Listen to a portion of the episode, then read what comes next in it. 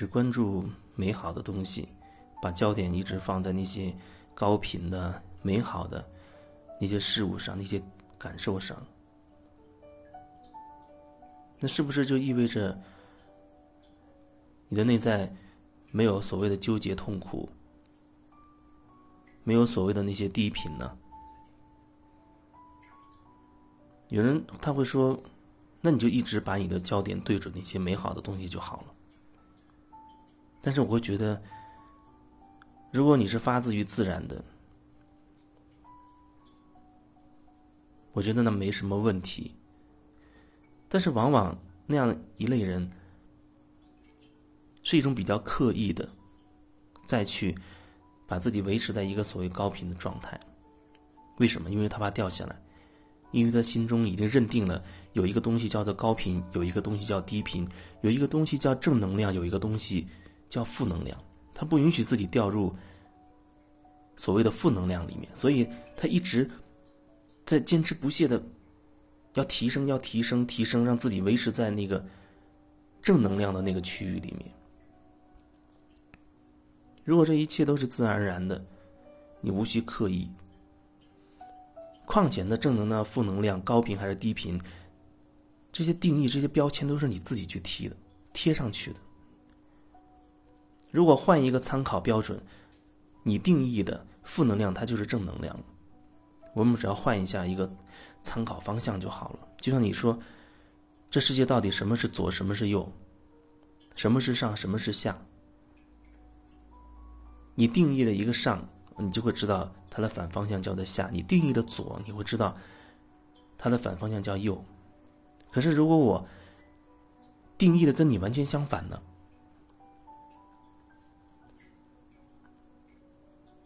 就像有人定义了出了啊天堂啊或者地狱之类的，然后他会觉得所谓这个地狱是不好的。不好的东西真的是不好吗？还是你看不见他所谓的好呢？就像有一些人，他有很痛苦的经历。你说，一出生天生的残疾，或者有什么什么样的疾病，可能很多人就觉得身体不健康是不好的。但是这所谓的身体上的问题，可能成为他某一个点，他反而在因此。在另一方面可能会大放光彩，然后你就会觉得哦，这样的人叫身残志坚，一下子一个负面的东西，这个身体健康有问题，这个所谓负面的东西一下子转换成了一个很正能量的东西。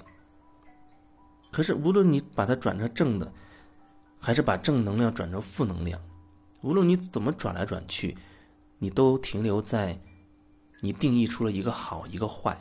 定义出了一个负能量、一个正能量的前提之上。如果你不去定义，会怎么样？事情是什么，就是什么，是什么样子，它就是什么样子。你不额外的增加一个定义，去把它划分为善良的、邪恶的、美好的、丑陋的，你不去再额外增加一层，那么事情是什么就是什么，它会相对更纯粹。是他本来的那个样子，可是你为什么又要去定义一个好和坏呢？你非要去定义出一个好一个坏呢？因为人头脑都很很短很局限。比如，可能你就会觉得我四肢健全，啊，没有各种毛病，没有生什么病，这就叫好的。而你看不到，正是因为没有什么东西可以刺激你去觉察，你可能一生都处在一个无意识的状态，你从来没有为自己活过，因为你没有觉察过，你根本不知道所谓的自己到底是什么。你一生可能就活在集体意识的伦理道德给你那些行为规范那些那些标准里面，别人做什么你也去做什么，你觉得那就是一个人应该做的。一个人的一辈子应该这样过的，可是你从来没有去连接过你自己，所以你说这所谓的身体健康、无毛无病，究竟是所谓的好，还是所谓的不好？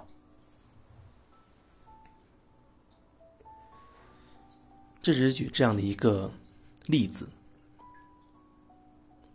另一个角度看，啊，一个人腿脚有问题，看起来哦，这人身体健康出了问题，健康有问题，这是一个所谓不好的事情。或者两个人经常吵架，你会觉得争吵是一个所谓不好的事情。可是如果说双方都有所觉察的话，大家通过吵的方式释放自己的情绪，同时表达自己真实的一些看法，啊，一一些自己的感受，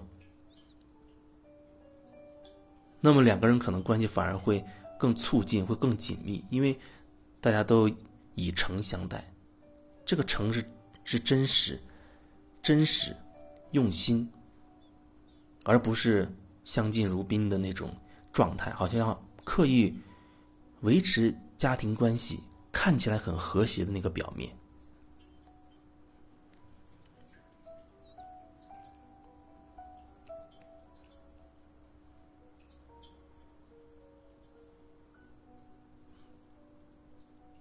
一家人可能。有人会觉得，一家人或者家庭，啊，这样的字眼就已经把一家这三口四口人捆在一起了，甚至更多口捆在一起了。什么叫一家人呢？要其中，比如说五六个人一个一家人，啊，里面有两三个人赚钱，赚的钱算大家的，大家再去花，啊，一人有难全家支援，有福同享，有难同当。这好像就所谓的就叫做一家人，你的你的职责、你的义务。可是正是这样一家人的这个这个观念，把大家都捆在一起了。很多时候你没有办法所谓的做回自己。你做一些决定的时候，你会有所顾忌。比如说对这个家庭好不好，其他人会不会反对？或者我要怎么做，才能符合这家所谓家族的家庭的大的方向、共同的利益？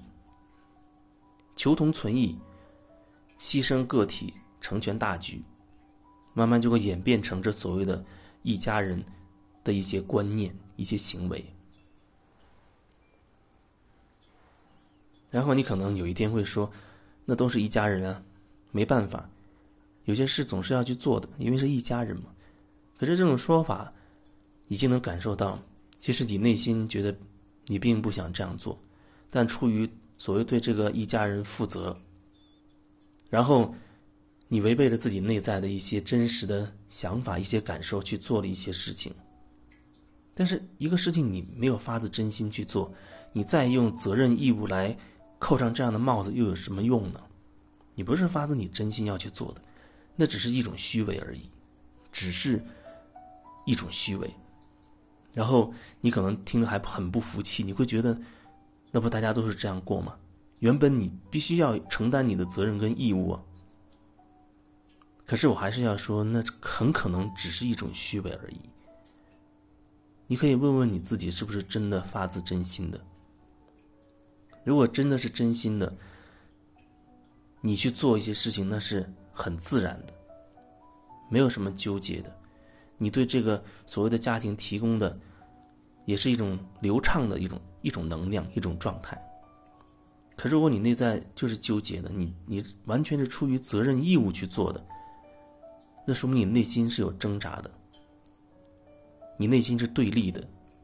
那么你为这所谓的家庭提供的就是一种对抗的、纠结的、挣扎的能量。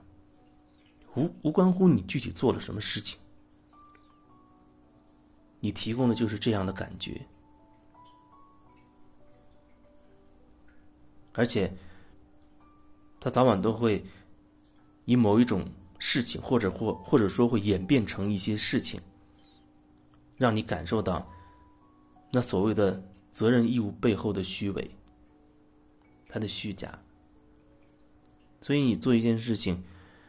你最好能问问你自己，你出于什么？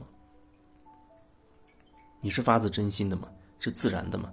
你可不要说，我真心是为你好。你还是想想你自己。如果你说你真心为另一个人好的话，对于你自己而言，你究竟要什么？别人好，对你而言，你会怎么样？